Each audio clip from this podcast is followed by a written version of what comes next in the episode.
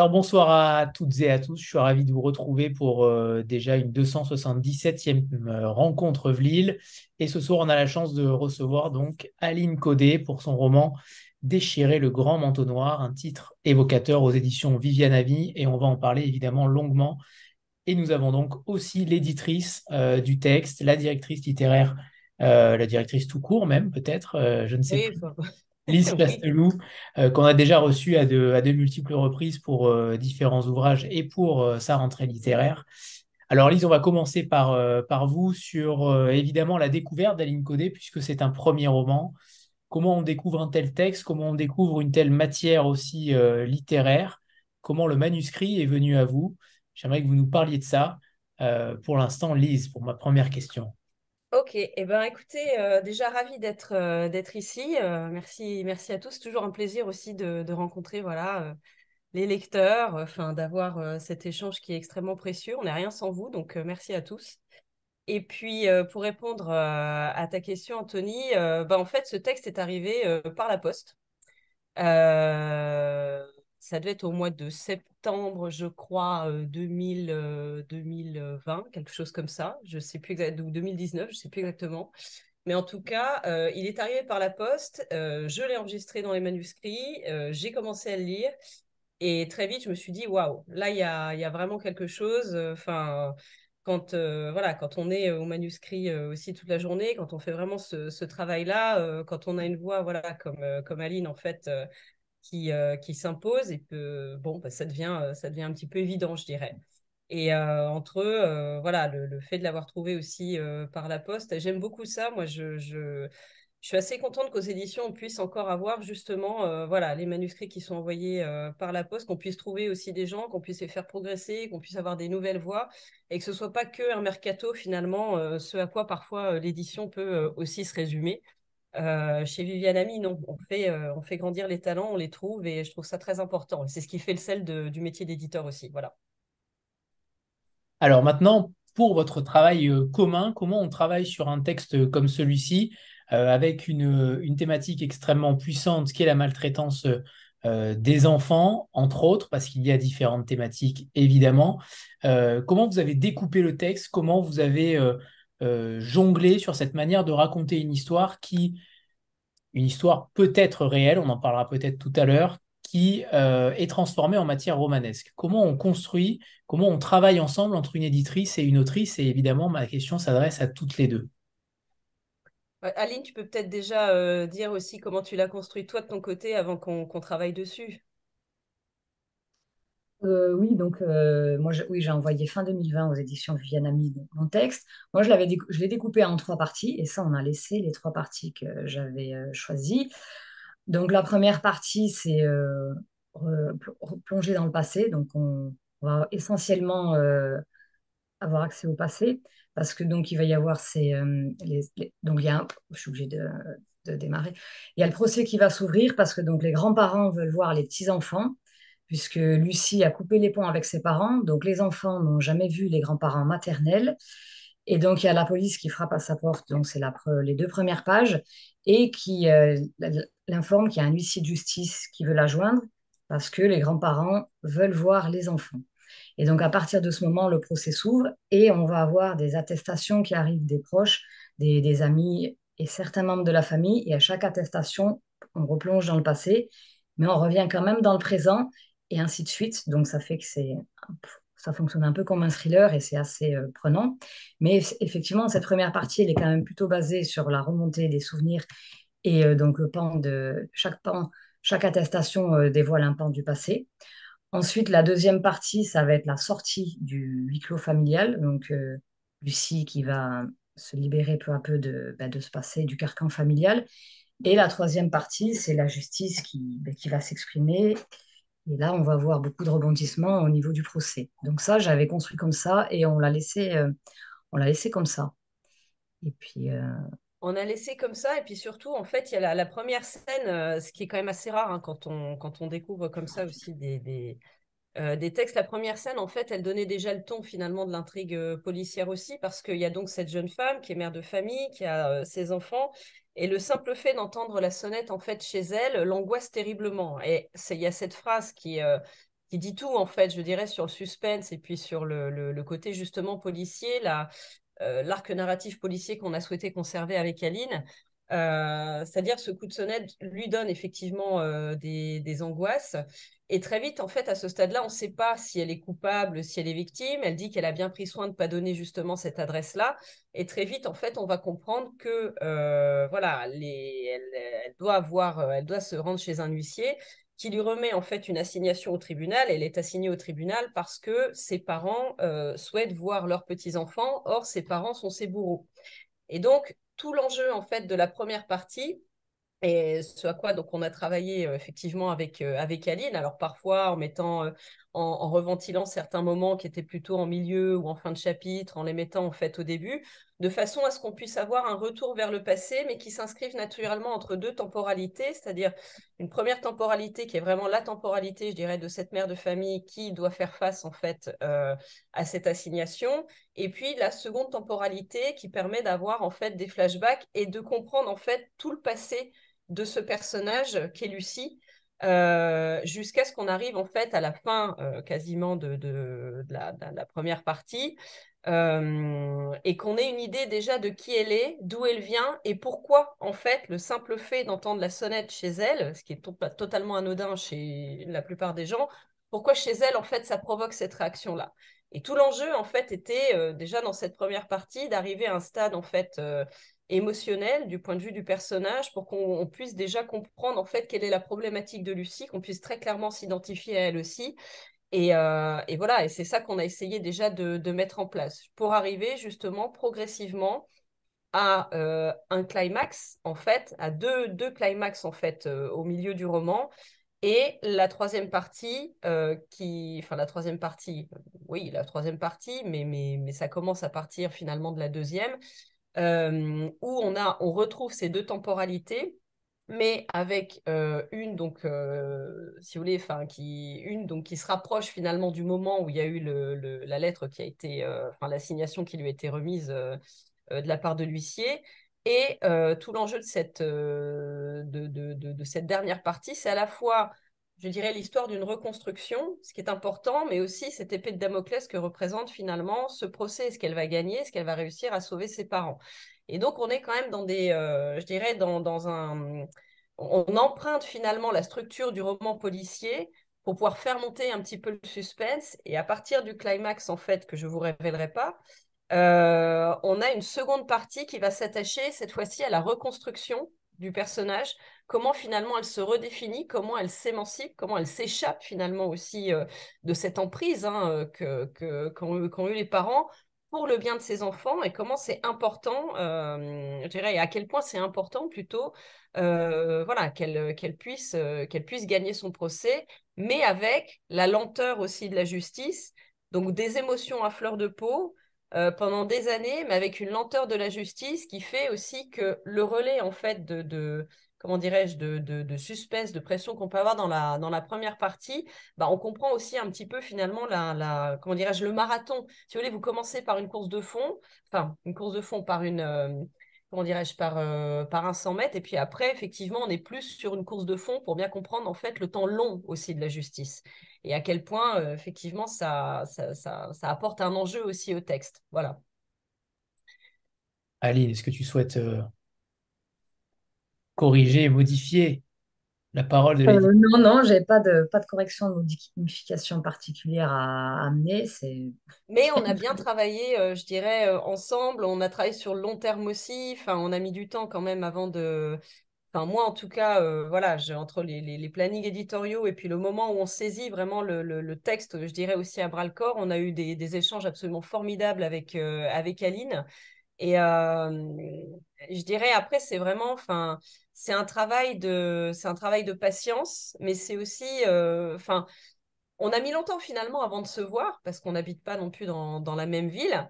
Mais à chaque fois, toujours, il y a cette, cette émotion de la voix, il y a ce travail. Donc, voilà, je, je, je t'envoie le, le, texte, je t'envoie mes modifications on en discute, qu'est-ce que tu penses euh, En fait, c'est un super compagnonnage, quoi. Et ça a vraiment été un, vrai plaisir aussi, hein, de, que de pouvoir euh, travailler sur ce, sur ce texte-là avec toi, puis découvrir aussi une personne, respecter toutes les émotions de, de, l'auteur, voilà, savoir en fait, savoir écouter, savoir accompagner. Et c'est vrai que la, première fois quand je t'ai appelé, je me souviendrai toujours, j'ai passé mais je crois une heure et demie au téléphone. Enfin, on a eu des échanges d'emblée qui étaient vraiment très très riches, quoi. Et, et ça, c'est voilà, des indices qui trompent pas aussi, quoi. Oui, je vais rebondir sur ce premier coup de fil. ce premier coup de fil, voilà, c'est, il était assez, assez très émouvant. Et euh, c'est vrai que je me souviens, euh, Lise, euh, vers la fin du coup de fil, elle m'a demandé si j'attendais encore des, réponses de d'autres maisons ou voilà. Et c'est vrai que on va dire, ça faisait déjà un moment que, dès le début, j'avais compris que ça serait avec elle et avec personne d'autre, parce que c'est vrai qu'il y a, vu le, les sujets dans le, qui font mon texte, c'est impératif qu'avec l'éditrice, il y ait vraiment une relation de confiance, un, respect, un respect de ben, de tout ce qui est traité. Et c'est vrai que la manière dont elle l'a abordé, dont elle en a parlé avec, dont elle a parlé avec moi, euh, moi j'ai vraiment compris que ça, ça pouvait, voilà, c'était vraiment de cette manière-là que je voulais le, je voulais le porter, que je voulais qu'il soit publié avec beaucoup de pudeur, avec pas de, pas de, pas plus de détails euh, qui, qui En fait, on avait à cœur à la fois, je dirais, d'avoir une vraie littérature engagée contre les, les justement la, la, la maltraitance euh, qu'on peut faire aux enfants, trouver les justes mots, le juste milieu et, être vraiment à rebours de tout de toute littérature racoleuse ou quoi que ce soit. Ça, c'était vraiment pas du tout, euh, c'est vraiment pas du tout le but du, du, du roman. Et, je trouve que voilà, comme on a, on a chacun aussi euh, nos vécus, on a chacun euh,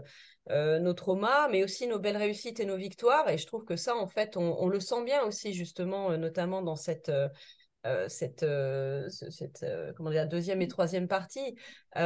pour moi, c'était important, en tout cas, de, de, bien respecter ta voix, Aline, et de bien respecter aussi ce que tu, toute l'intention que tu voulais faire passer, en même temps avoir ce côté engagé, mais sans être donneur de leçons et sans être racoleur par ailleurs.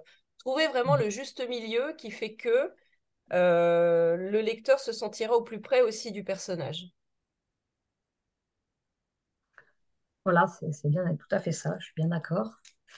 Alors, je rebondis par rapport au, fait que vous dites dans les remerciements, vous remerciez une certaine Marise pour l'atelier d'écriture qui a réussi à transformer le récit en chantier en futur roman. Et ça, c'est intéressant parce que quand on a une matière comme celle-ci, euh, comment on la transforme véritablement en matière romanesque? Est-ce qu'il y a des limites euh, auxquelles on, ne déroge pas? Est-ce qu'il y a des choses qui sont euh, davantage romancées? Euh, Qu'est-ce qui évoque également le souvenir? Comment vous traitez cette matière-là, cette matière brute que vous avez en main, pour ensuite en définir un roman? Alors, donc, on va dire donc ces fameux ateliers d'écriture. Moi, j'ai commencé à écrire il y a une dizaine d'années. On va dire, j'ai mis presque dix ans pour faire le faire le, premier jet, on va dire, avant d'envoyer à la maison d'édition. Donc effectivement, au début, donc euh, toute la matière, moi j'avais le souci de vraiment coller à la réalité, que c'était vraiment le, ça c'était presque une obsession au départ. Donc ça m'a fait un 500 pages ou 600 pages, enfin, énormément de matière avec évidemment des choses qui, euh, qui n'avaient pas de pas d'intérêt finalement, mais j'étais obligée de passer par là, chacun sa, chacun sa méthode. Moi, il fallait d'abord, euh, on va dire, tout déverser. Je pense que le mot, bon, ben, c'est le bon mot.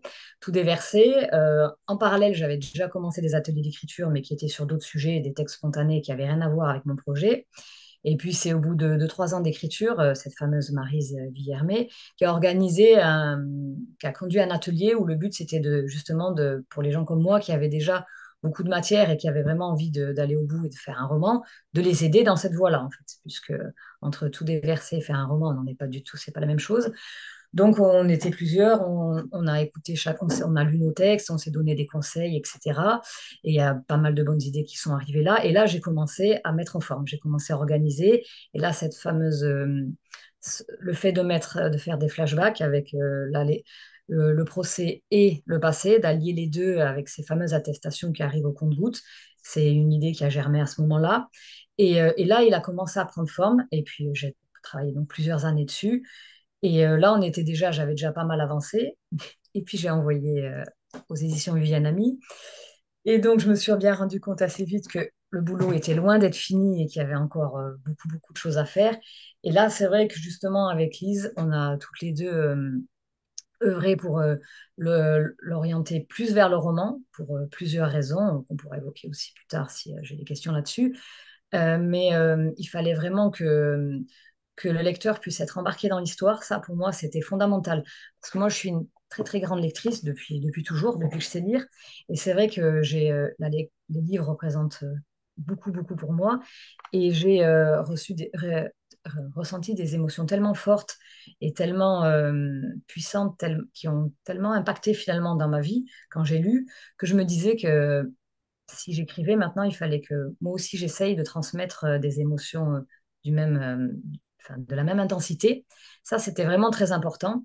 Et c'est vrai que de choisir une narratrice et de vraiment tendre vers le roman, je pense que ça, ça aide, ça aide pour, que, pour être embarqué dans une histoire. Donc, ça m'a éloigné de l'autobiographie pure et on est vraiment parti vers le roman.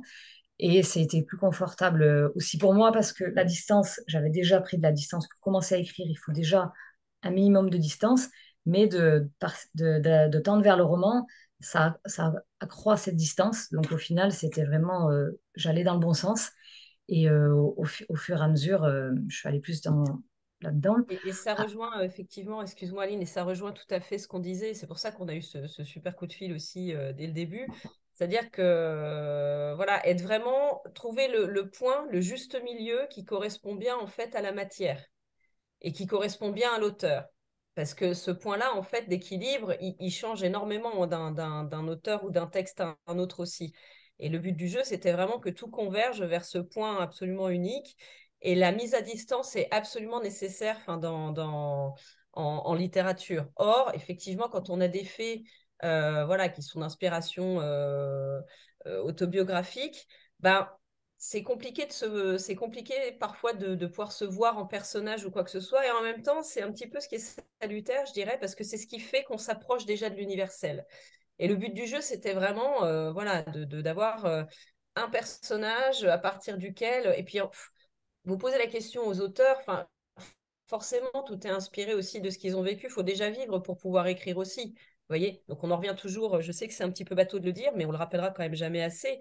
C'est-à-dire que on peut pas écrire pour écrire non plus, il faut déjà vivre en fait. Et après, il y a des façons de restituer aussi le, le vécu. Et l'éditeur, il est là justement pour trouver ce fameux point d'équilibre qui bouge en fait à chaque, parfois même à chaque livre. Hein. il faut quand même bien le dire aussi. Hein. Et donc, euh, et donc c'est ce, euh, ce, à quoi on a, enfin, ce vers quoi on a essayé de converger, en tout cas euh, avec Aline. Et parfois, quand on est, quand on a un peu plus de distance, on voit un petit peu mieux le tableau, on voit un petit peu plus les reliefs, on voit un petit peu plus ce sur quoi il faut qu'on insiste mmh. aussi. Et, et en même temps, enfin, on peut parler avec des choses très techniques, mais, euh, mais le sensible, euh, l'émotion, ça peut être une boussole aussi qui peut parfois fausser et qui peut aider. Et là encore, il faut trouver aussi le point d'équilibre émotionnel entre ce qu'on a écrit, ce qu'on relit, ce qu'on retravaille. Donc il y a vraiment un tout aussi. Euh, et c'est vrai que ce n'est pas, pas forcément évident à trouver, il faut s'adapter à chaque fois. Mais là, je pense qu'on l'a bien trouvé. J'aimerais qu'on parle évidemment du titre, Déchirer le grand manteau noir, et donc de cette, euh, on peut appeler ça une métaphore, je ne sais pas, mais en tout cas, elle s'étend tout au long du livre. Tout au long du livre, on sent ce manteau euh, qui est ce fil rouge, hein, un fil rouge constant autour du roman qui entoure euh, Lucie, qui, qui, est douloureux à porter parfois, qui, qui s'enlève quelquefois, c'est rare, mais ça s'enlève. Euh, comment vous est venue cette idée de ce manteau? Alors, attends, je suis désolée, Anthony, je parle de manteau. J'ai froid depuis le début, je vais juste m'en chercher un pull et je reviens. alors, j'aimerais bien que tu ailles chercher un manteau noir, justement, si tu en as un. Ça sera parfait pour ma question. Peut-être pas un manteau noir, hein, peut-être avec un peu plus de couleur. Mais, euh, bah, enfin, voilà, ça, le, manteau noir, ça, c'est Aline. C'est sa sensibilité, c'est elle, c'est ça part d'une sensation, ça part d'un vécu et, et après, ça se couche sur le papier, quoi. Et voilà, elle veut... j'attends qu'elle revienne. Voilà. c'est noir. Ça a l'air d'être noir. noir. Donc j'ai fait exprès, j'avais pris un noir, tu vois. Parfait. Bah, en plus, je mets presque plus jamais de noir. Bon, bref. Alors, notre fameux manteau noir. Donc, déchirer le grand manteau noir, c'est euh, bien moi qui l'ai trouvé et pas, enfin, et pas l'éditrice, puisque on m'avait souvent dit euh, c'est les éditeurs qui trouvent les titres. Et alors, donc, euh, comme je vous ai dit, j'ai mis presque dix ans à écrire le livre. Et alors, le titre, c'était vraiment le, le, sujet, un des sujets, euh, un sujet capital pour moi. Donc, pendant des années, j'ai essayé tout un tas de. Il y a eu sept ou huit titres avant qui ont défilé. Mais c'était jamais les bons, c'était toujours, soit c'était bateau, soit c'était bancal, enfin, il y avait toujours quelque chose qui n'allait pas. Et quand j'ai trouvé déchirer le grand manteau noir, eh bien, voilà, j'ai compris que je tenais le bon. Donc effectivement, oui, c'est une métaphore, on peut tout à fait dire euh, une métaphore filée tout au long du, tout au long du livre. Donc vous voulez savoir qu'est-ce que c'est ce manteau noir? C'était ça la question, euh, Anthony ou hein? Oui? C'était ça, parce qu'elle revient évidemment tellement souvent tout au long du roman. On sent que c'est quasiment un, un... motif. Hein. Oui, une aide particulière. On a l'impression qu'il y a eu un ange et un démon sur, euh, sur, Alice, sur Lucie, pardon. et, et, on a l'impression que ce manteau noir l'accompagne constamment et qu'il est là, elle l'enlève, elle le, elle le remet. On a l'impression qu'il est vraiment euh, qu'il est collé à elle. Et on a, on a aussi cette impression-là que finalement, elle ne pourra pas s'en... Elle pourra pas se l'enlever véritablement. Euh, oui, bah, je crois que c'est très bien, euh, c'est tout à fait ça, Anthony. oui, tu as tout dit, donc je, vais, bon, je vais donner plus de détails. donc ce manteau noir, il apparaît avec les premières scènes de violence et euh, il, euh, il, représente tout ce qui est euh, tout ce qu'elle ressent de, de, de, nauséabond, de toxique, qui, qui lui est, qui est, enfin, qui est créé par tout ce qu'on déverse sur elle. On va dire qu'il va y avoir de la peur, de la culpabilité, de, de l'effroi par moment, et, il, il, est là qu'il en sert. Et voilà, dans ces moments-là, et puis on va dire qu'elle trouve des, trouve des moyens de, ben, de sortir de tout ça avec la lecture, avec l'école, etc. Où, euh, donc elle respire.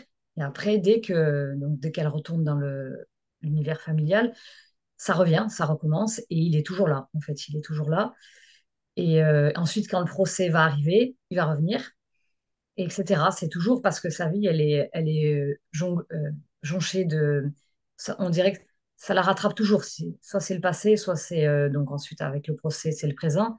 Mais effectivement, ce manteau noir, elle pourra, elle va essayer de comment dire. Donc euh, elle va, elle va faire tout ce qu'elle peut pour l'alléger, etc. Mais effectivement, euh, au final, il est toujours là. Et donc l'enjeu, effectivement, donc on a vu le titre, déchirer le grand manteau noir.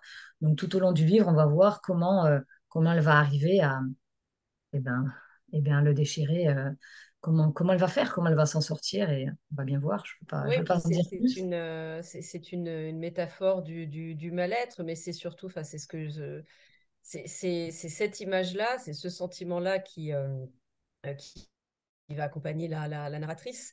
parfois, on peut être très à on peut être engoncé finalement dedans. Parfois, effectivement, on va, la, forcer à le revêtir d'une certaine façon, mais jusqu'à ce que euh, elles comprennent que de toute façon, il faut vivre avec, que c'est pas évident, mais qu'il faut vivre avec aussi. Et jusqu'à ce qu'à la fin, en fait, elles puissent vraiment le, saisir, en fait, saisir l'insaisissable d'une certaine façon, saisir cette douleur quand même assez insaisissable et reprendre le pas aussi sur elle. Alors, je ne me lancerai pas dans des explications euh, psychanalytiques ou quoi que ce soit, mais en tout cas, il y a, hum, euh, voilà, cette image-là, elle est très très forte. Ça peut être pesant, ça peut être quelque chose qui, euh, euh, qui vous empêche de respirer, ça peut. Et puis en même temps, quand il s'en va, c'est un bonheur aussi. Et savoir qu'il peut toujours finalement revenir, c'est un petit peu, je dirais, une, une ça résume aussi d'une certaine façon la condition humaine avec, voilà, avec ses côtés extrêmement sombres, mais avec lesquels on, on essaye d'avancer malgré tout dans sa vie, quoi. Euh, et, c'est ce que fait la narratrice jusqu'à ce que elle reprenne le pouvoir aussi sur euh, voilà la façon dont elle a euh, d'envisager sa vie, de choisir aussi sa vie, c'est-à-dire de ne pas la subir. Et ça, c'est important. Et ça, c'est ce qu'on voit vraiment à la. Il y, a, il y, a, quand même un message de résilience aussi à travers cette métaphore du manteau noir qui est extrêmement importante. Manteau noir qui n'est pas présente sur la couverture d'ailleurs. Non, on ne va pas en faire trop non plus. Elle a déjà le titre, euh, voilà. Pas tout noir. Non, mais ceci dit, euh, l'image, enfin, on a mis du temps avant de trouver de ah l'image, mais c'est vrai que celle-là, quand on l'a eu sous les yeux toutes les deux, on a fait waouh, c'est exactement ça. C'est ça qu'il fallait. Enfin, je, je, me souviens quand tu l'as, quand, quand, voilà, tu, tu m'as rappelé tout de suite en me disant non mais là, là, on y est. Il faut arrêter de chercher là, c'est bon. ouais. Et elle est assez intéressante. Je ne sais pas si on la voit, elle est derrière vous. Mais il y a vraiment voilà ce côté aussi euh, ascension, je dirais, vers, euh, vers la lumière, justement, et en même temps, bah, ce passage très difficile que peut être le, le voilà l'escalier, le, s'affranchir, ne, pas avoir peur, ne pas se retourner derrière aussi, puisqu'elle est de, de, trois quarts cette, euh, cette jeune femme. Enfin, en tout cas, elle tourne la tête. Et puis les, les, les, clés qui viennent de façon très symbolique. Voilà, est-ce qu'elle est là-haut pour déverrouiller une porte?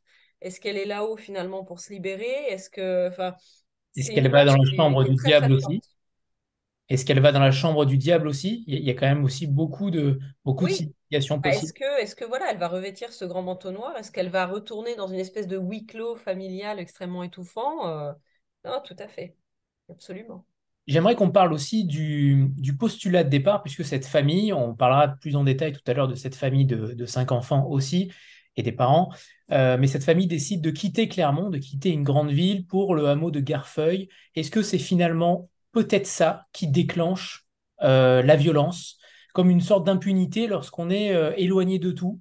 Est-ce que ça, peut être un point de départ? Est-ce que le fait d'être éloigné d'une grande ville est aussi un, un, prémisse à quelque chose qui peut devenir terriblement noir? Euh, alors donc là, ce qui, déclenche en fait, euh, a priori, ce, qui, fait un changement d'attitude de la mère, c'est oui, effectivement, c'est cet emménagement euh, à Garfeuil. Et a priori, donc c'est le fait d'arriver à la campagne, la mère perdrait ses, repères, et c'est parce que cette vie-là, elle ne l'a pas souhaité, elle n'a pas demandé. C'est le père qui voulait, qui voulait s'installer, devenir arboriculteur il impose sa, décision euh, à la famille. Et ça, euh, la mère le vit très mal. Et on va dire ça coïncide avec le moment où elle commence les mauvais traitements avec euh, sa fille Lucie. Donc, on peut attribuer effectivement à cet emménagement, oui, certainement entre autres. et c'est là que, oui, c'est là que tout commence. Et, en même temps, on sait, enfin, en même temps, oui, ça, ça marque un, un, point de départ, mais surtout, ça marque en fait une incompréhension. C'est-à-dire que pourquoi il y, a quand même une, euh, une forme de, c'est une violence qui est purement ce sont des violences blanches aussi. Ça c'est important quand même de le dire c'est-à-dire que les violences blanches c'est quand même la chose la plus compliquée euh, à aller prouver euh, la chose la plus compliquée en fait quand les faits sont déroulés à des années quand vous n'avez pas de, de de, coups, de blessures ou de, de, de, choses comme ça, enfin en tout cas visibles, comment on arrive à démontrer ça? Et, euh, et je reviens à ce qu'on disait en fait au début, c'est-à-dire que le, à un moment donné, il y a une pourquoi finalement quelqu'un va passer à l'acte? Vous avez 36 façons de l'expliquer, mais d'une certaine façon, on ne le saura jamais vraiment non plus. Ce qui compte après, c'est quel est l'impact aussi sur, je dirais, sur la narratrice, et puis en même temps, qu'est-ce qui fait que qu'est-ce qui, à partir de là, en fait, on s'identifie quand même très clairement à, à cette, euh, cette petite fille qui était Lucie, euh, qui n'a pas de raison objective de, comprendre pourquoi on s'acharne aussi sur elle comme ça. Donc, euh, donc on est face à une forme d'incompréhension, en même temps, il faut vivre avec. Comme d'où justement ce fameux grand manteau noir dont il faut apprendre aussi à vivre avec, dont il faut apprendre à se méfier, à, combattre aussi d'une certaine façon. Et, et très vite, en fait, elle est, cette, cette, petite fille, Lucie, euh, elle, euh, elle comprend qu'il va falloir qu'elle se batte très très fort et, qu'elle soit très très motivée, qu'elle soit très très rebelle finalement au sein même de sa famille pour imposer quoi? La normalité. Et c'est ça en fait qui est fou de, dans, ce texte-là aussi et qui, euh, en tout cas, qui a voilà ce sur quoi on a travaillé aussi ensemble. Hein. Alors, ce qu'il faut préciser pour ceux qui ne l'ont pas lu, parce que je reçois des messages euh, qui me demandent, par exemple, le pourquoi, le pourquoi de la violence. Euh, oui, alors là, justement, je voudrais euh, juste, je viens d'intervenir là. c'est effectivement la question qui est, qui est tout au long, tout au long du livre. Et donc, on va pas, on va pas y répondre ce soir. Ça, c'est sûr qu'on va pas répondre là. et la, et, la réponse n'est pas simple. Il n'y a pas une raison. Enfin, c'est, c'était aussi ça l'intérêt du livre, c'est qu'il y, y a, des questions il y a, et, euh, et, donc, on ne peut pas répondre là ce soir. Pourquoi? C'est Non, c'est pas possible. Je, il faut lire le livre et puis. Euh, en fait, si on répond à la question, on va, on, va rentrer dans des débats extrêmement complexes. On va surtout euh, finalement dévoiler un petit peu le, contenu du livre. Mais Toujours est-il qu'il il y a vraiment un début de réponse qui, est, donné au moment du, du, quand on atteint le, le, fameux climax, qui est à peu près à la moitié du livre. Et pour le dire simplement, enfin voilà, toute cette première partie, on a des retours vers le passé. On, croit en fait arriver à mettre le doigt sur ce qui fait que voilà, les violences sont déclenchées parce qu'il y a telle chose, telle chose. C'est comme un espèce de puzzle qu'on essaye de reconstituer. Euh, sauf qu'à un moment donné, quand on arrive justement au, milieu du livre, euh, il y a une confrontation entre euh, Lucie et puis, euh, et puis sa mère, euh, qui a lieu en, première audition dans le cadre de ce fameux procès que, que les parents attendent à, leur fille, à, Lucie, qui fait que tout ce que vous avez pu lire en fait dans la première partie par le prisme du, du passé, en fait, change mais complètement de, complètement de, de, de donne, je dirais. Parce qu'il y a cette fameuse confrontation qui va nous donner une clé extrêmement éclairante sur tout le passé finalement de la narratrice. Mais on est obligé d'arriver finalement jusque-là pour pouvoir aussi le, comprendre. Et c'est tout, euh, c'est tout l'enjeu du livre. C'est comme un policier, on ne peut pas tellement vous donner déjà la solution. Euh, et c'est pour ça que c'était aussi intéressant de le, construire de cette façon-là. Et c'est pour ça euh, que voilà, on était. je suis désolée hein, si on est un peu, si on reste un peu dans le vague ou quoi que ce soit, mais on est un petit peu obligé, quoi. Normal, parce que le roman s'explique aussi par sa structure et son côté crescendo qui, qui fait qu'on ne peut pas dire euh, réellement, puisque tout s'emboîte en réalité à partir de la deuxième et troisième partie. Donc, excusez-nous, euh, mais on ne sait jamais rien en principe. Donc, c'est le cas aujourd'hui. C'est pour ça qu'on ne parlera pas de certains éléments pour éviter de spoiler ceux qui vont euh, le lire prochainement.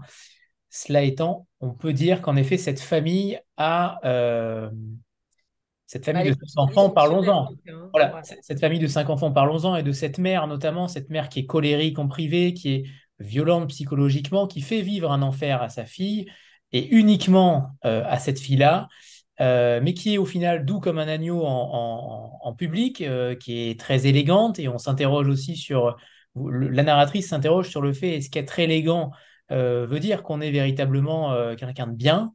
Euh, on pense forcément à Vipère au point d'Hervé Bazin quand on vous lit, Aline.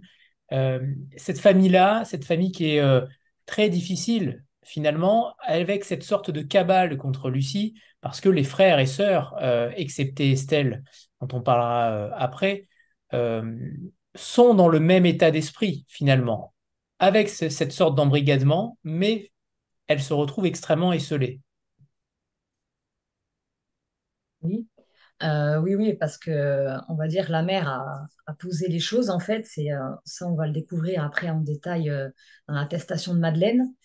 C'est-à-dire que c'est elle ou Lucie. Il y a deux camps qui sont, c'est implicite, mais c'est posé. Les choses sont posées comme ça. Et il faut choisir. Et donc Estelle va être la seule qui va choisir bah, le camp de Lucie entre guillemets. Après, Madeleine, elle est bébé quand, euh, quand ça, puisqu'il y a huit ans d'écart entre Lucie et Madeleine. Donc, euh, et puis Valentin vient encore après. Et là, euh, pareil, ces deux-là ne choisissent pas vraiment. C'est, ça se fait d'office. Il n'y a que le grand frère qui va délibérément choisir d'être avec la mère. Et puis le père va avoir alors là une attitude complètement ambiguë et c'est-à-dire que il va faire croire à Lucie que par moment, en tout cas pendant très peu de temps au début, qu'il peut l'aider. Et puis assez vite, quand euh, la mère va mettre le haut là et lui faire comprendre qu'il va falloir choisir aussi, il, va la laisser. Et donc, elle va être seule avec Estelle.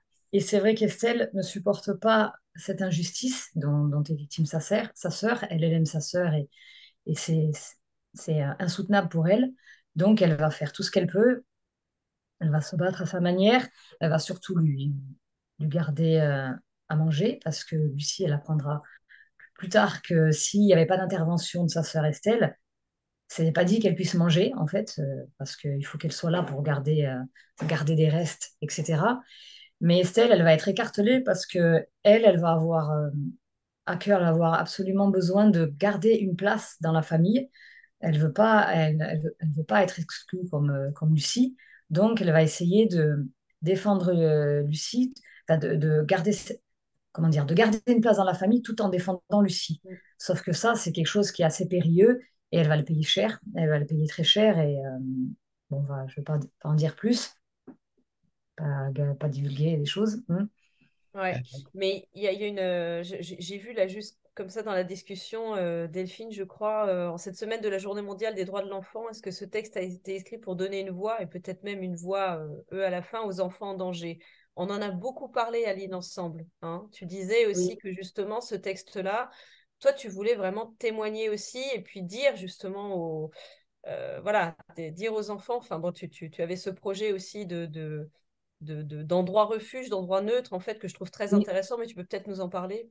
Moi, je voudrais dire deux, choses où j'avais failli en parler au, début, mais je me suis dit, on gardera pour la fin. C'est-à-dire que si j'ai écrit ce livre, un début numéro un, c'était euh, de donner un message d'espoir. C'est vraiment pour euh, l'idée, c'est que quand il y a des enfances difficiles, terribles, on, peut s'en sortir. Donc ça, c'était vraiment, voilà, moi, c'est dans, cette optique-là que je l'ai écrit. Ça voulait que c'est important que je le dise. Je, je, le, je, le, dis comme ça dès le début. Et par rapport aux enfants, oui, ce que tu es en train de dire, euh, Lucie, euh, Lise, euh, voilà, donc il y a, y a, un moment, voilà, c'est pour répondre sur euh, Delphine qui pose cette question, il y a un moment dans le livre, donc bon, même si les gens ne l'ont pas lu, c'est pas grave. Lucie, elle, se retrouve chez, chez l'infirmière parce que donc elle a elle a mal au ventre, elle n'est pas bien. Elle se pose la question de, parler, de raconter ce qui lui arrive et elle se dit c'est peut-être l'unique moyen de, m'en sortir, euh, enfin de, quitter cette famille. Euh, voilà.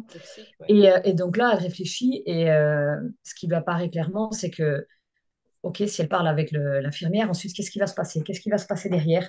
Et donc, euh, donc j'explique qu'elle imagine euh, la petite dame euh, des services sociaux venir avec sa petite mallette, poser des questions à ses parents, ses parents, parents qui présentent si bien, avec sa mère, avec ses petits tailleurs, ses petits talons aiguilles, et puis etc.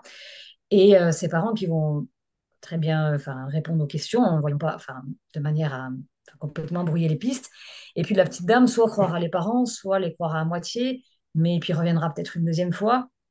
Mais euh, c'est pas. Et elle, qu'est-ce qu'elle va devenir ensuite Qu'une fois que la petite dame est partie avec sa voiture, qui va s'occuper d'elle euh, face à ses deux parents qui, euh, qui auront compris qu'elle a parlé? Qui, Qu'est-ce qui va se passer? Et donc, c'est vrai que là, la solution, elle n'existe pas. Elle n'existe pas pour Lucie, en tout cas, elle la voit pas. Et donc, c'est vrai que moi, je me pose vraiment cette question de qu'est-ce que qu'est-ce qu'est-ce qu'aujourd'hui un enfant peut faire quand c'est sa famille qui le détruit?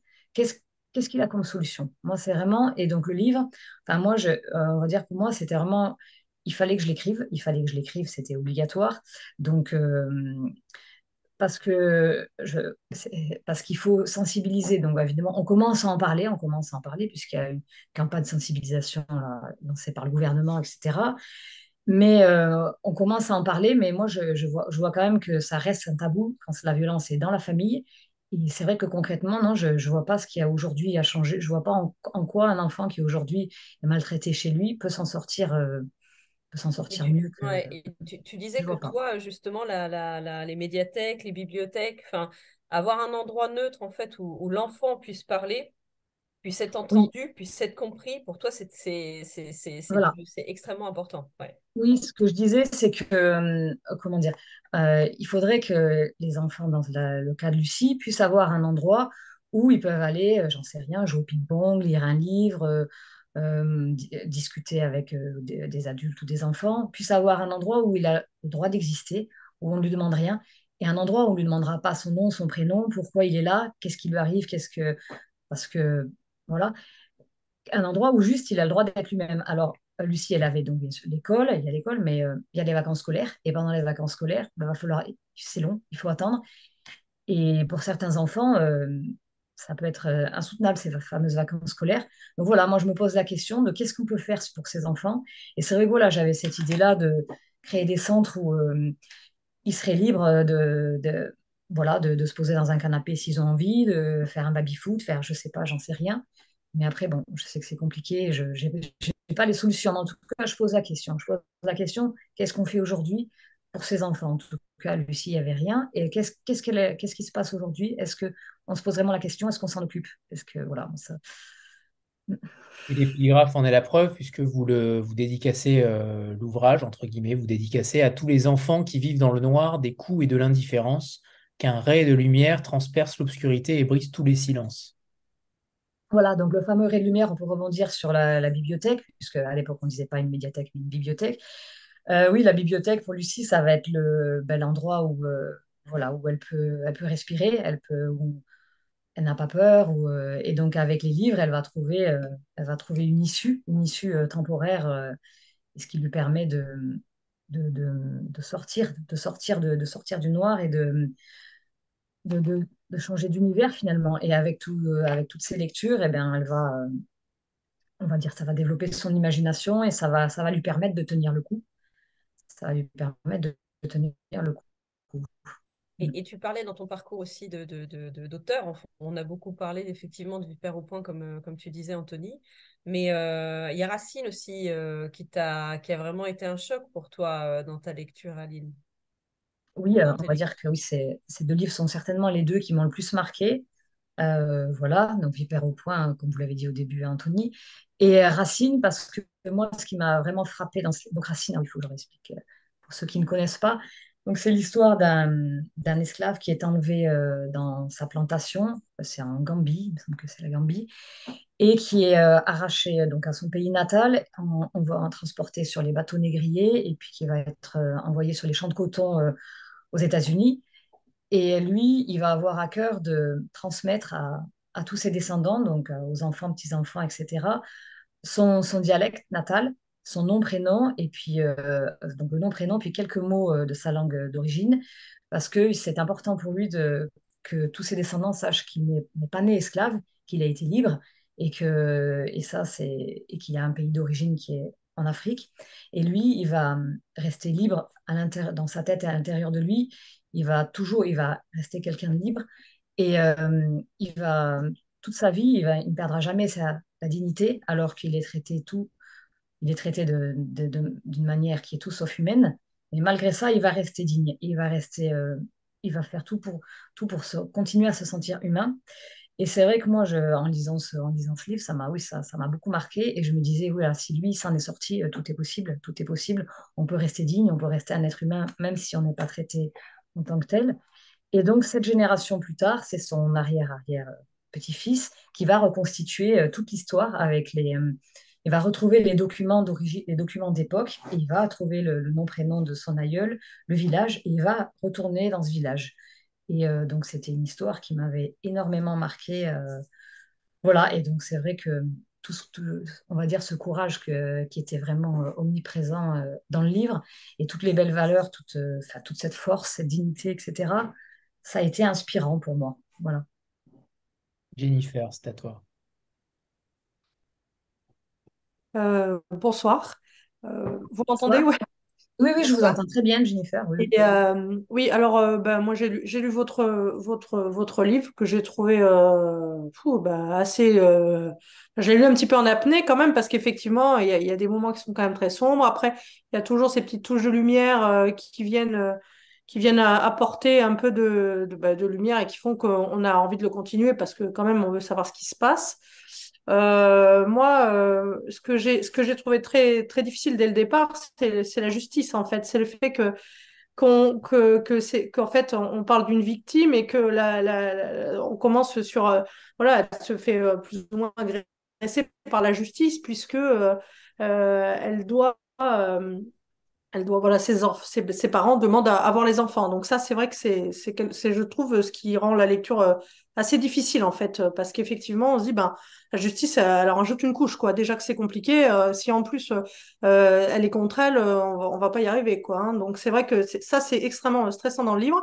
Et c'est aussi ce qui fait qu'on a vraiment envie de savoir ce qui va se passer. Donc ça, c'est plutôt bien.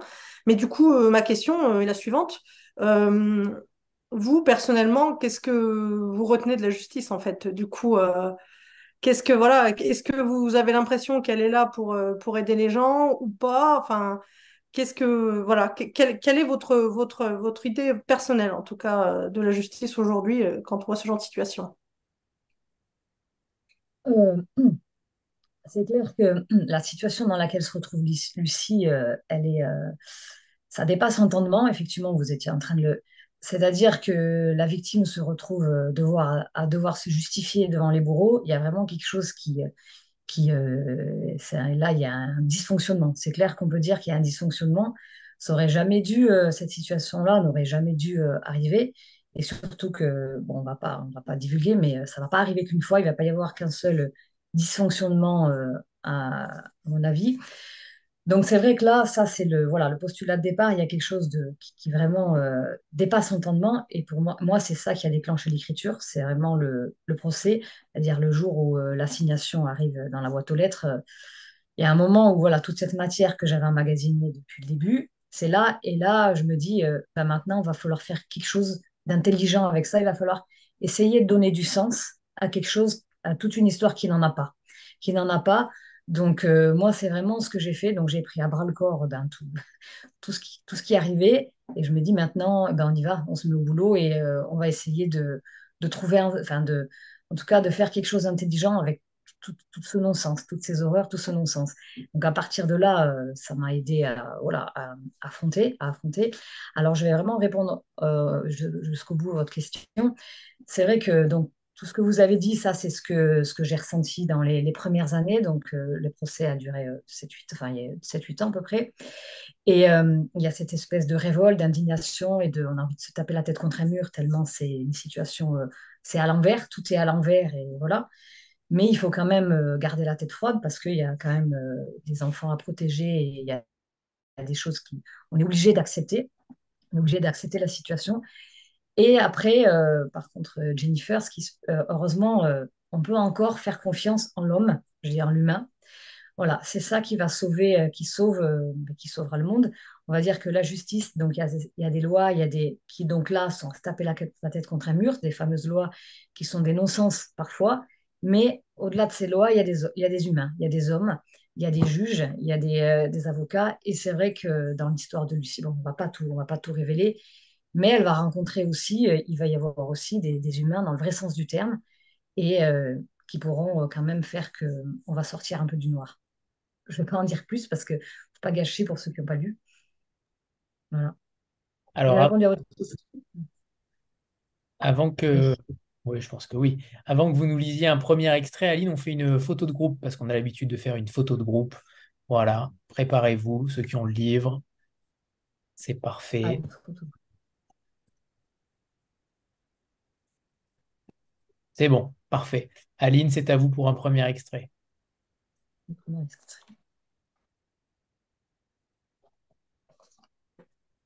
Le lendemain matin, je me terre dans ma chambre. Une demi-heure avant le déjeuner, je descends. Ma mère n'est pas dans la cuisine. Tant mieux. J'essaie de me détendre, en vain. Je mets la table, le ventre congestionné. J'ai oublié le pain. Mon père râle s'il n'a pas son pain coupé. Je fais demi-tour, saisis le couteau et m'attelle à la tâche quand soudain j'entends la porte s'ouvrir. Ma mère me regarde l'air surpris. Elle ne s'attendait pas à me voir là. Ses sourcils se froncent, ses yeux me lancent des éclairs. Elle prend quelque chose dans le frigo, elle va nous bricoler un truc à manger. Ses gestes sont saccadés. Elle boue, je le sens. Sans plus attendre, je pose la corbeille sur la table et m'éclipse. Une heure plus tard, j'entends mes frères et sœurs se mettre à table avec ma mère. Je descends. J'ai fait attention de ne pas croiser son regard.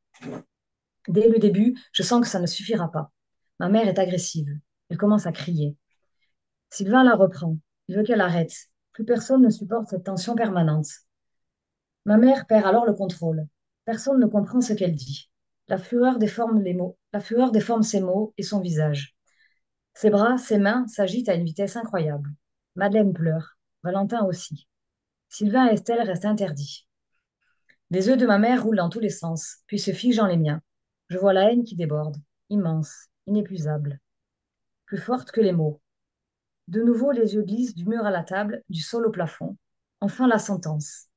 Il faut qu'elle dégage. Merci, Aline. Alors, justement, euh, cet enfant, Lucie, se pose la question à un moment donné est-ce qu'un enfant peut-il vivre sans l'amour de ses parents? Cette phrase, elle m'a beaucoup marqué parce que euh, elle est elle est intéressante. On se la pose peut-être euh, pas si souvent que ça.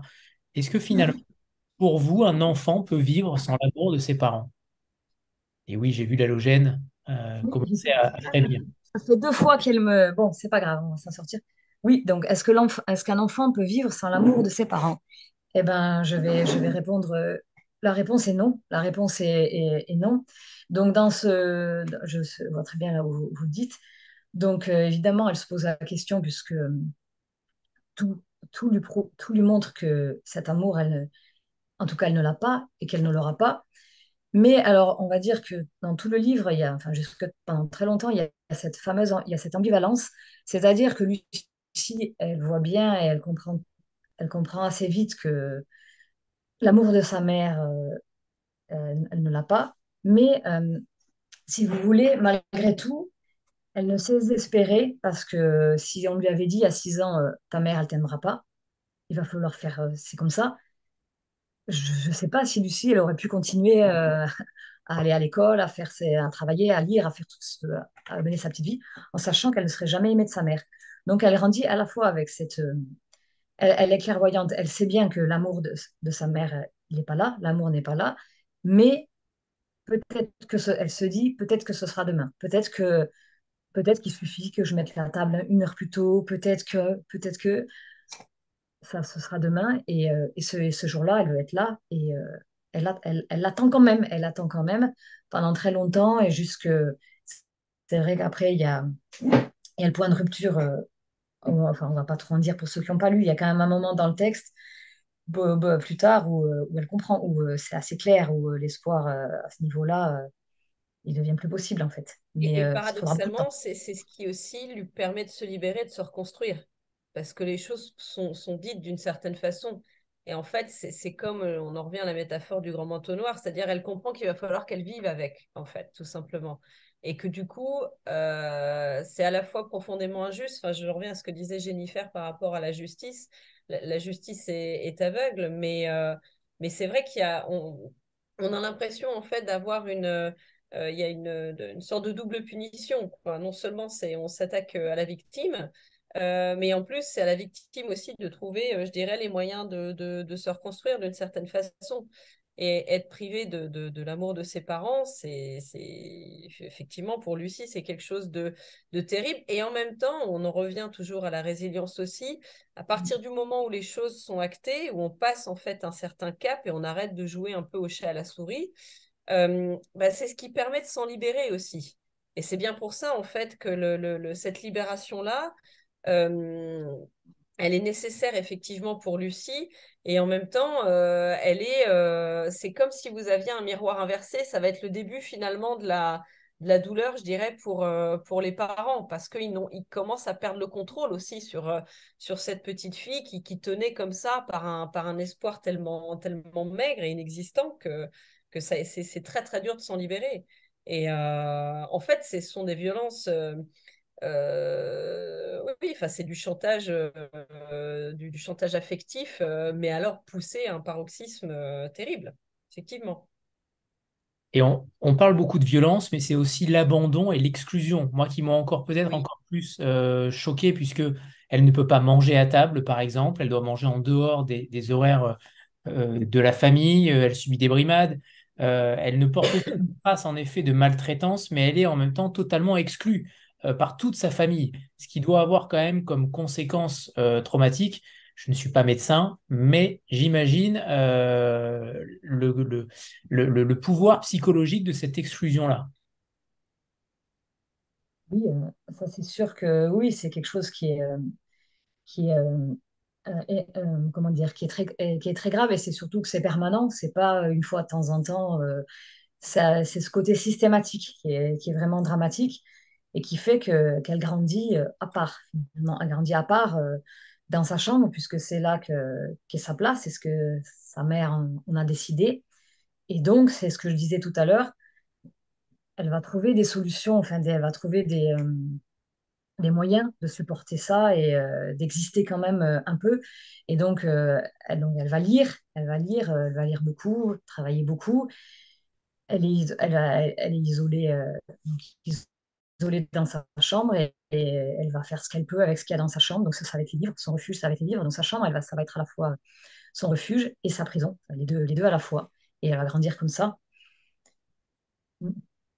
On parle souvent euh, d'éducation par... Euh, on dit souvent que les parents violents vont engendrer des enfants violents aussi.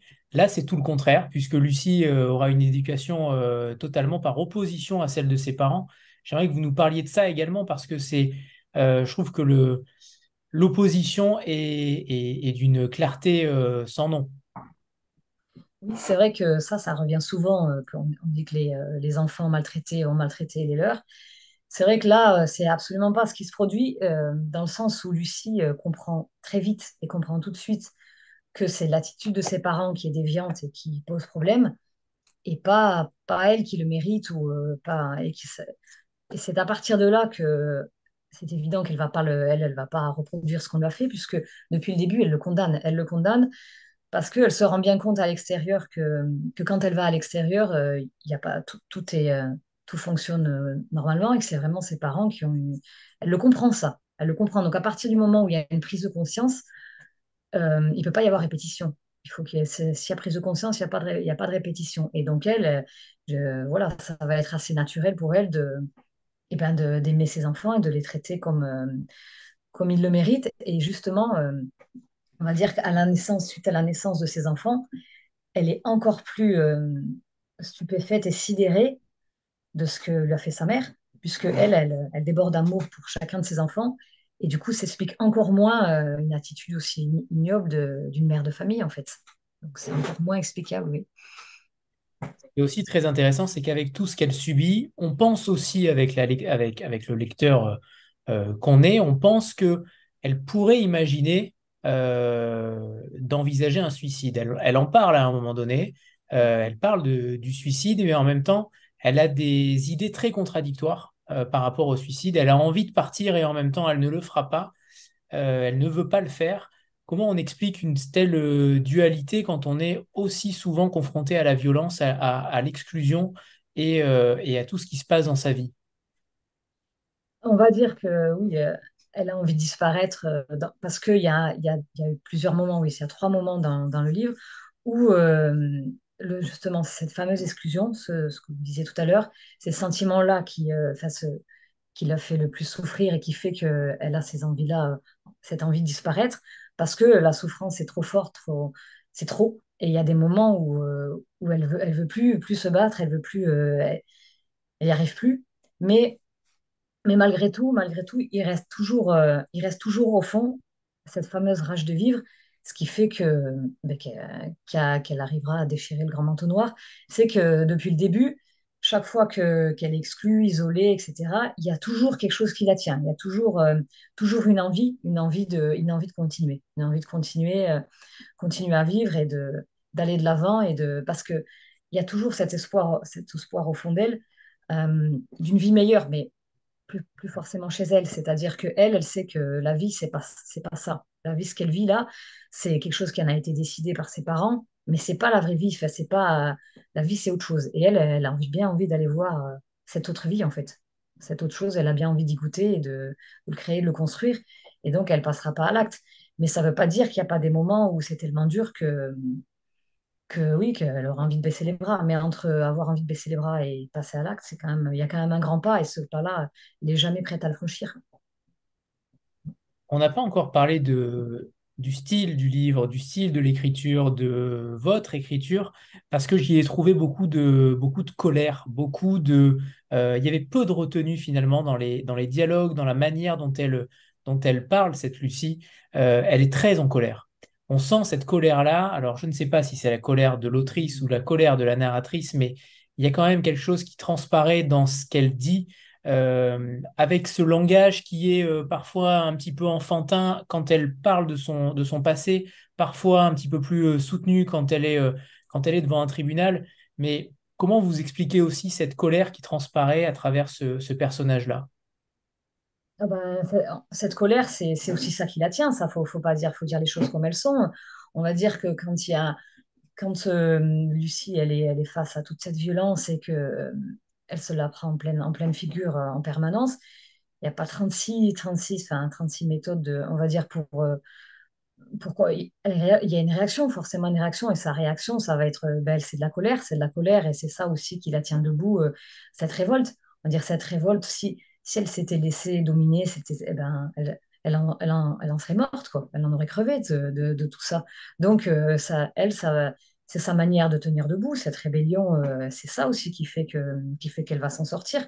Donc, cette colère, fallait bien que, oui, il faut qu'elle soit retranscrite et que, qu'on la sente parce que, parce qu'elle est réelle et, et elle est utile. Elle est utile. Après, évidemment, et c'est le cheminement du livre. C'est euh, après, euh, elle se transforme, elle se transforme et, Lucie n'est pas que colère, loin de là, loin de là. Ça va être aussi quelqu'un qui va qui va pouvoir accueillir l'amour, qui va pouvoir en donner, qui va. Ça n'est pas que ça, mais cette mais cette colère, oui, elle fait partie de son son enfance. Elle a grandi avec avec, oui, face à cette violence, c'est une arme qu'elle a, ben, qu'elle a dont elle s'est servie, quoi.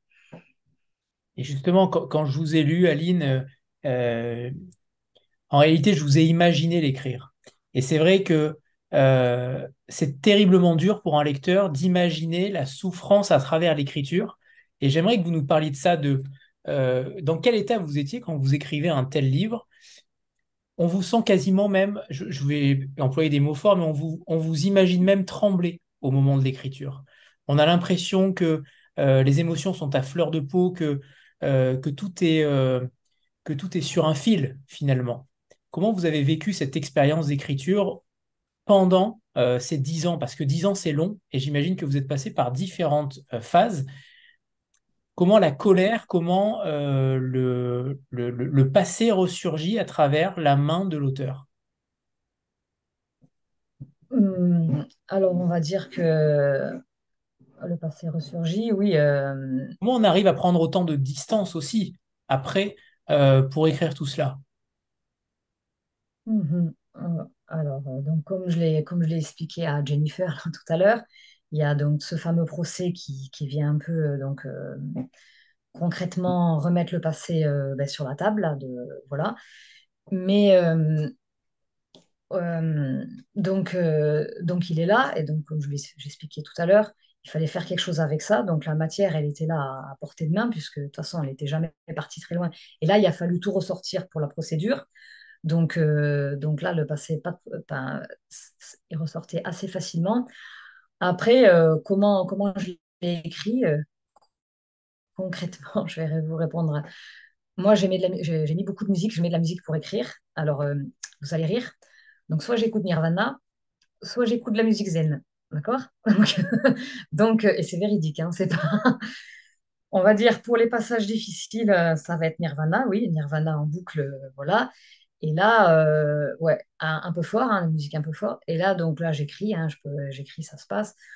Que je tremble, oui, oui, certainement. Euh, j'ai froid, j'ai chaud, les deux en même temps. Euh, voilà. Et puis, puis voilà, puis j'écris, ça sort, ça, ça se passe bien. Et là, peut-être un peu dans la douleur, oui. Et après, il y a d'autres moments où là, je mets ma petite musique zen, ma flûte de bambou, là, voilà. Et, et là, j'écris aussi tranquillement. Et euh, voilà, il y a les deux, les deux, ça dépend des moments. Et euh, ouais, c'est pas forcément euh, les passages qu'on imagine les plus durs qui ont été les plus compliqués à écrire. Et c'est pas forcément ça. Moi, j'ai été surprise de voir que parfois des passages que je n'aurais pas imaginé être difficiles à écrire finalement l'été et vice-versa. Et après l'écriture, de toute façon, on en parlera peut-être après. Si, enfin, si, je sais pas de quoi on va parler après, mais moi, quand je commence à écrire, je sais, je sais pas qu'est-ce qui va, qu'est-ce qui va en ressortir. Ça, c'est chaque auteur fait son. Euh, on va dire les rares fois où je me suis dit, je vais écrire ça. Eh ben, quand je commence, finalement, je pars sur autre chose. Donc, euh, je commence à écrire et puis euh, je sais, je sais pas ce qui va. Et puis ensuite, ça commence et puis il y a des fils qui. J'attrape des fils et puis etc. Puis un autre fil, etc. Et en m'installant devant l'ordinateur, je sais pas quel fil je vais attraper. Et si je décide à l'avance, je vais jamais faire celui que j'ai décidé. Donc voilà. Mais euh, oui, ça s'est fait. Euh, il y a eu, il y a eu un peu de tout. Il y a eu des, moments dans la douleur, des moments où non, ça, s'est fait vraiment. Euh, ça a coulé, ça s'est fait très très bien.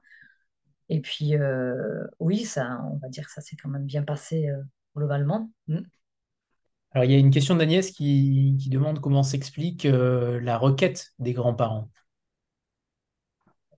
Pas simple à y répondre. Mais très très intéressant. Comment s'explique la requête des grands-parents? Alors, la requête des grands-parents, euh, on va dire qu'on n'a pas beaucoup parlé du personnage du père. Donc, ça va être euh, intéressant du coup de le mettre sur le tapis. Donc, Lucie, euh, on va dire que sa mère, voilà, donc elle a été. Ah, faut pas révéler trop de ceux qui n'ont pas lu. La requête des grands-parents va s'expliquer par le père qui ne va pas supporter le fait que Lucie prenne sa liberté et euh, mène sa vie comme elle l'entend. Voilà, c'est-à-dire que pour lui, il y a, y a une personne qui décide, c'est lui, le patriarche, et il a décidé que le, grand-père doit voir ses petits-enfants. Donc, il va la mettre au tribunal. Et il y a aussi cette histoire de l'image qu'on donne. Vous vous rappelez les petits tailleurs, les, euh, les petits talons aiguilles, etc. Le regard des autres est quelque chose de capital dans la, dans la, dans la, dans la famille de, de, Lucie. Il y a aussi les, les rallyes dont on n'a pas parlé parce que c'est plus un détail. C'est vrai que l'image que la famille euh, donne aux autres, c'est quelque chose qui est capital. Et là, que les grands-parents ne voient pas les petits-enfants, ça faisait tâche. Ça faisait tâche, donc il faut euh, remédier à ça. Et donc les grands-parents euh, vont réclamer de voir les petits-enfants. Est-ce que ça te va, Agnès? Alors justement, je vais rebondir sur le père euh, qui, quant à lui, euh, bien paraît inoffensif et Lucie a beaucoup d'admiration aussi pour lui. Finalement, euh, finalement, il est sous emprise de sa femme. il a évidemment deux facettes, une facette en dehors de la présence de sa femme et une facette en présence de sa femme. Mais Lucie croit toujours à cet espoir. Elle est quand même, elle croit toujours, peu importe de qui il s'agit, de la mère ou du père, elle a toujours cet espoir jusqu'à un certain point bien sûr, mais c'est quand même un personnage qui, euh, qui croit, mine de rien. Malgré tout ce qui lui arrive, elle continue de croire. C'est intéressant comme, comme fondement, euh, alors qu'on pourrait euh, très bien imaginer, je suis persuadé que beaucoup de personnes à qui il peut arriver ce genre de choses ne croient plus en rien dès le début.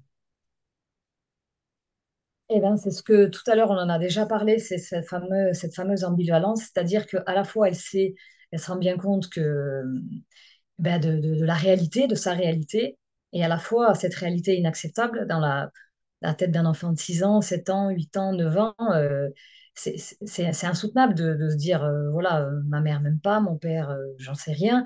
Donc, elle, elle s'accroche à, un petit fil. Son père, un jour, euh, va l'aider à faire une lettre de motivation. Ben voilà, ça y est, mon père même, euh, tout va bien. Et, et, ces petites choses, ces petits détails vont la faire tenir debout, en fait. C'est pour ça, elle en a, elle en a besoin et elle attrape tout ce qu'elle peut, même si c'est un demi-fil, et eh ben c'est un demi-fil qu'elle va attraper. Et puis, euh, et comme lui, il n'est pas ouvertement, délibérément méchant avec elle, elle, voilà, elle se dit, il obéit, il obéit à sa femme. Et puis c'est tout. Mais au fond, euh, peut-être ça lui plaît pas. Voilà, elle essaye de s'accrocher euh, pour toujours pareil, pour, parce que parce qu'un enfant a besoin d'être aimé et d'aimer ses parents, en fait. Donc euh, elle, elle fait comme elle peut avec, ben, avec ce qu'elle a pour, pour tenir debout, en fait. Ce dont on n'a pas parlé non plus, c'est du silence. parce qu'il y a un silence constant tout au long du livre, assourdissant pendant une bonne partie du livre jusqu'à un certain point de non-retour. Euh, elle tente de parler, Lucie, elle tente, mais elle n'y arrive pas, jusqu'au moment où elle défiera sa mère, et on n'en dit pas plus, euh, bien sûr, mais jusqu'à ce moment-là, elle, elle essaye, mais n'y arrive pas. Comment on peut expliquer un tel, euh, un tel, un tel silence Parce qu'elle se confie à personne, finalement, jusqu'à, je crois, jusqu'à sa sœur Estelle. mais comment on fait quand on est enfant pour ne se confier à personne, pour ne se libérer d'aucun poids de tout ce qu'on a pu vivre dans le passé ben, Lucie, elle ne se confie pas parce que, comme vous dites, à part sa sœur Estelle, parce qu'il euh, il faudrait pouvoir faire confiance pour se confier. Et c'est vrai que Lucie, euh, elle est isolée, on va dire. On a parlé donc de la famille. Euh, ce qu'on n'a pas dit aussi, c'est que c'est une vie quasiment huis clos, en fait. On voit qu'est-ce que la famille ne voit quasiment personne a pas d'amis, pas de la famille élargie, euh, c'est assez rare finalement. Donc Lucie, elle ne se confie pas parce qu'elle a personne en qui elle pourra avoir confiance, et c'est qu'elle a peur aussi. Elle a peur de, de ce qui pourrait se passer euh, si, euh, si, ça revenait aux oreilles de sa mère. Et donc, donc elle ne veut pas prendre le risque. C'est déjà assez dur comme ça. Donc, elle prend pas, prend pas le risque. Et, et c'est avec les, ce que j'ai dit aussi déjà tout à l'heure, avec les livres, avec l'école, elle va trouver un moyen de respirer. Elle va trouver de l'oxygène ailleurs, en fait. Mais finalement, est-ce que ça aurait pu être pire? Est-ce que ça aurait pu être pire? Est-ce que ça, aurait pu être pire si elle avait parlé? Ah ben, je pense qu'elle, ben, en tout cas, c'est c'est quelque chose qu'elle a en tête. Hein, ça, oui, ça peut, ça peut toujours être pire. Peut-être, oui. Et eh oui, parce que s'il n'y avait pas eu euh, intervention, admettons qu'elle parle, comme on revenait tout à l'heure à l'histoire de l'infirmière, l'infirmière du collège, L'infirmière du collège envoie les services sociaux, là, comme on, disait tout à l'heure, là. Et puis ensuite, euh, ils s'en vont. Enfin, euh, oui, après, on va dire que si les parents apprennent qu'elle a parlé, euh, bien sûr que Lucie, ça aurait pu être pire. Elle mesure le risque, je pense. Elle mesure le, elle mesure le risque et elle ne le prend pas. Est-ce que vous pourriez nous lire un deuxième extrait, Aline, en contextualisant un peu, parce qu'en effet, le premier mot, ah on sait que c'est cette nuit-là. Voilà, non, donc ce passage-là n'a pas de rapport avec euh, le passage précédent. Cette nuit-là, je ne dors quasiment pas. De nouveau, un vide immense m'engloutit. Le réveil sonne. Mes yeux ouverts depuis longtemps fixent l'écran. 6h30. Je me lève. excusez-moi. J'ai perdu ma page.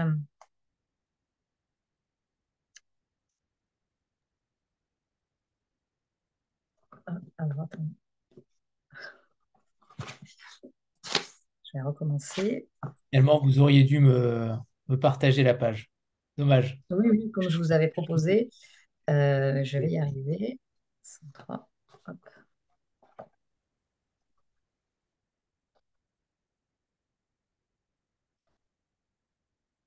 Voilà, c'est bon. Cette nuit-là, je ne dors quasiment pas. De nouveau, un vide immense m'engloutit. Le réveil sonne. Mes yeux ouverts depuis longtemps fixent l'écran. 6h30. Je me lève. On va à la mer, camper. Je déjeune, je me lave, je referme mon sac et monte dans la voiture de Lydie. Il fait très beau. Toujours ce bleu éclatant et tout ce noir à l'intérieur de moi. Nous ouvrons les fenêtres, il fait déjà chaud. Lydie monte le volume de la radio, les tubes de l'été défilent, mes larmes coulent. Je tourne la tête, je ne veux pas qu'on me témoigne de la pitié. Alors je serre les dents. Le vent sèche les rigoles sur mes joues. La petite voiture vibre sous la vitesse et les rafales. Les secousses me ramènent à la vie. Je ris. Lydie et moi luttons pour discuter malgré le vent, la musique, le moteur de la voiture qui peine. On est ensemble. C'est tout ce qui compte. Décoiffée et pleine de bonne humeur, nous arrivons à Narbonne. Nous cherchons la mer. Le camping attendra. Elle s'étend devant nous, calme et scintillante. Le vent est tombé. La vie nous appartient. En un rien de temps, nous voilà en maillot de bain, les pieds dans l'eau. Elle est glacée, comme toujours en début de saison. Aucune importance. Nous sentons avec bonheur les vaguelettes vivifiantes caresser nos mollets. Nous avançons, l'eau gèle nos cuisses, nos ventres. Je me mouille délicatement le buste et le cou, encore et encore, retardant le moment de pénétrer entièrement dans l'eau froide. Puis je tends les bras, colle les pommes ensemble et fends l'eau en douceur. La mer et moi, c'est juste une belle histoire d'amour. Pas de place pour la compétition, la performance et encore moins pour la violence. Ici, mon corps est respecté. Je nage vers l'horizon, confiante. Lydie me rejoint. On est bien là, hein? J'acquiesce. Le ciel et la mer s'unissent là-bas, à l'horizon. Je regarde intensément autour de moi toutes ces beautés. Elles me lavent. Le noir sort de mon corps. Je me sens légère. Merci Aline. Alors tout à l'heure, euh, vous disiez que, que Lucie était, euh, était pleine d'espoir, euh, que vous, vous trouviez justement que ces enfants qui ont été violentés ou qui sont exclus de certaines familles, pour vous, rien n'avait changé aujourd'hui. Alors que pensez-vous de... Et vous sentez déjà ma question venir. en 2075, dans 50 ans, comment voyez-vous les choses? Comment l'état du monde sera et comment surtout euh, ces enfants-là pourraient être Est-ce qu'ils seraient mieux considérés Est-ce qu'ils seraient mieux écoutés pour vous? Est-ce que vous avez de l'espoir, autant d'espoir que Lucie? Euh, Alors, sacrée question. Euh, hmm. Alors, on va quand même dire, donc honnêtement, pour être, donc, pour être quand même tout à fait juste, c'est vrai que maintenant, on commence quand même depuis quelques années à, à donc donner la parole à, juste aux enfants ou aux femmes, etc., on commence quand même à, libérer un peu les choses et donc les enfants, on peut commencer à, s'exprimer. Donc ça, c'est quand même quelque chose qui, qui avance déjà dans le bon, dans le bon, dans le bon sens quand même. Euh, ça, ça, ça, quand même, c'est sûr, même si c'est pas assez et qu'il y a encore fort à faire. Alors en 2075, qu'est-ce qu'on pourrait euh, imaginer euh, C'est assez difficile parce que moi, ce que je me dis, c'est qu'il faudrait trouver euh, un moyen et des solutions sans qu'elles soient non plus euh, violentes ou pour faire que d'un certain côté, les parents et quelque part, je vais dire, comment dire, je trouve pas le, je dirais des comptes à rendre par rapport à leurs enfants pour essayer de, bah, de qu'on puisse essayer de déceler s'il y a des problèmes dans le comportement. Mais là, le problème, c'est que ça fait tout de suite un peu, un peu police, un peu, enfin, ça fait un peu. Atteinte à la vie privée. Comment? Atteinte à la vie privée. Eh bien, exactement, exactement. Donc, c'est très, très délicat de trouver le juste milieu euh, qui soit voilà, entre cette atteinte à la vie privée et euh, protéger les enfants. Donc, euh, moi, j'ose espérer que donc, les enfants, et on va dire que maintenant, on, en on entend quand même de plus en plus parler, on entend donc, des récits, etc., où les gens les gens s'expriment, que ça peut quand même... et puis, alors, on parle des réseaux sociaux et de tout ce qui est toxique dans les réseaux sociaux. Mais par contre, ça peut peut-être quand même, euh, entre, on va dire que les jeunes maintenant aient leur téléphone ou etc. et l'habitude de ce genre de choses. Ça peut quand même être aussi un moyen euh, qui, pour qu'ils pour qu'ils parlent pour que, et, pour, que les choses sortent. Ça peut aussi être un moyen. Donc, j'ai envie d'imaginer qu'en 2075, euh, les choses seront quand même facilitées pour ceux qui veulent s'exprimer et puis qu'ils oseront plus, que peut-être ils oseront plus. Maintenant, je me dis que voilà, on, va, on peut espérer ça. Après, on verra bien. Et j'ai une deuxième question que, je pose régulièrement aux invités. Euh, c'est ce livre inconnu, cet auteur inconnu ou cet auteur peu connu que vous lisez, que vous avez adoré récemment. Euh, vous allez nous parler d'une autrice que j'aime particulièrement. Alors moi, j'ai lu l'année dernière euh, Ultramarin de Mariette Navarro. Et donc, j'ai beaucoup, beaucoup aimé ce livre. Donc, c'est l'histoire d'une équipe d'un d'une commandante de bord, qui est une femme, et qui a à son bord euh, tout un équipage avec des marins. Et puis, euh, à la volonté, donc de, sur la volonté de cette équipe de marins, pendant une heure, le, donc le cargo va être arrêté, tout, tout, tout, va être à l'arrêt, et ils vont faire quelque chose d'assez incroyable qui ne se fait jamais quand on est marin. Ils vont aller se baigner, ils vont aller nager dans l'océan Atlantique. Et pendant une heure, elle seule va rester sur le cargo et puis tout son équipage, là, tous ces hommes vont aller nager euh, dans l'océan Atlantique. Et euh, c'est un peu comme si euh, le monde s'arrête de, tourner pendant une heure. Tout est, tout est on va dire, c'était tout est permis. Tout est permis et c'est assez, assez incroyable. Il y a tout est un peu en, lévitation. Et il y a, moi, j'ai ressenti vraiment quelque chose de. Il y a comme un grand vent de liberté, comme si tout d'un coup, voilà, c'est on courait plus dans tous les sens et à, être à l'heure pour ceci, cela. Euh, et, c'est vraiment très poétique, très surprenant, très original. Et euh, oui, j'ai beaucoup, beaucoup aimé ce livre. Et on voit le grand écart entre l'autrice et la lectrice. Et c'est ça qui est intéressant aussi, euh, parce que les deux textes ne se rejoignent pas, voire jamais. Je ne vois pas trop de points communs. Et c'est ça qui est intéressant aussi, pour vous connaître aussi davantage. J'aimerais que maintenant, vous nous parliez peut-être de ce qui va suivre après euh, déchirer le grand manteau noir, qu'est-ce qu'on écrit?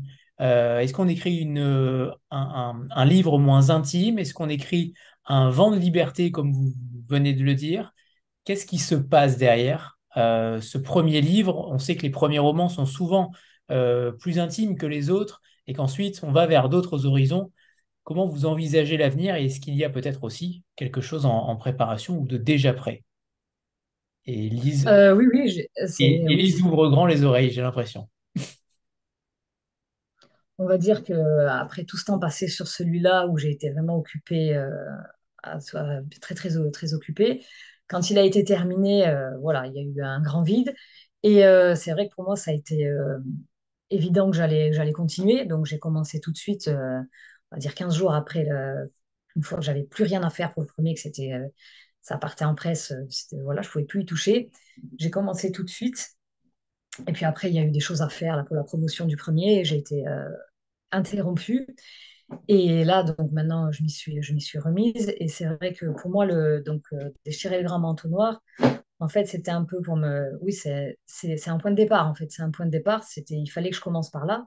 donc, ça m'a mis le pied à l'étrier pour l'écriture. Et maintenant, on va dire que je suis entrée en écriture. Et euh, maintenant, je, continue. Donc euh, là, c'est complètement fictif. Ma scène de départ et mes personnages sont euh, créés de toutes pièces par mon imagination. Après, évidemment, comme disait Lise au début, on met toujours un peu de soi dans, euh, dans, dans, le livre, dans, euh, voilà, parce qu'on on n'écrit jamais euh, sur, euh, sur du vent, sur des choses qui... C'est jamais tout compl- complètement inventé. Il y a forcément euh, un peu de réel, un peu de vécu qui vient un peu s'immiscer. Donc là, oui, ça sera vraiment, on va dire que ça va être des situations ou des, euh, que, des scènes que j'ai vécues, mais euh, je vais pas du tout me servir de choses vécues, mais simplement de, de choses que j'ai tutoyées ou que j'ai voilà et que j'ai pas du tout travaillé dans le dans déchirer le grand noir. Je vais me servir de, petites choses que je connais, mais je vais créer mes, créer mes personnages de toutes pièces et des situations, euh, des péripéties, etc. L'action qui vont être complètement, euh, complètement imaginaires. Ça, c'est ça, c'est sûr.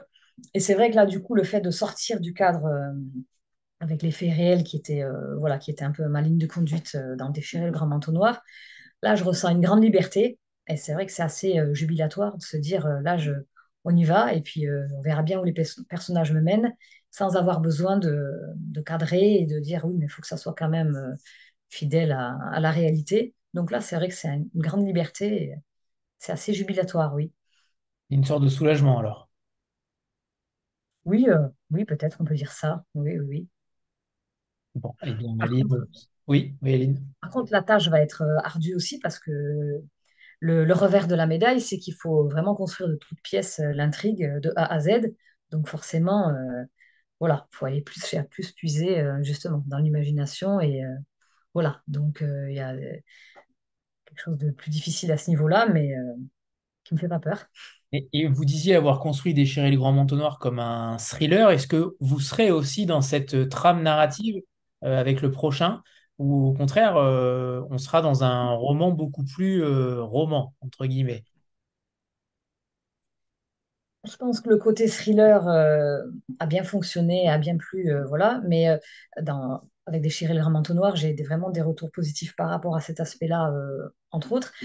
Donc c'est vrai que là, je, pense que je, pense que oui, non, je, vais, il va, ça va aussi ressembler à un peu un thriller. A priori, moi, je, je là-dessus. Je, je pars là-dessus. Après, on verra comment ça évolue, puisque là, c'est vraiment tout frais. J'ai écrit une dizaine de pages tout au plus, donc euh, on peut pas encore. euh, mais je pars plutôt, euh, plutôt, plutôt encore dans le même, ouais, dans la même construction, évidemment. ouais. Enfin, ce sera un autre roman, mais ça peut ressembler sur, sur ce point-là, ça peut ressembler. Après, c'est vrai que pour plus tard, pour un autre encore, on va dire, j'ai d'autres idées, j'ai une autre idée où là, effectivement, on serait beaucoup plus, enfin, ça serait plus roman-roman, comme vous dites, et le côté thriller sera de côté.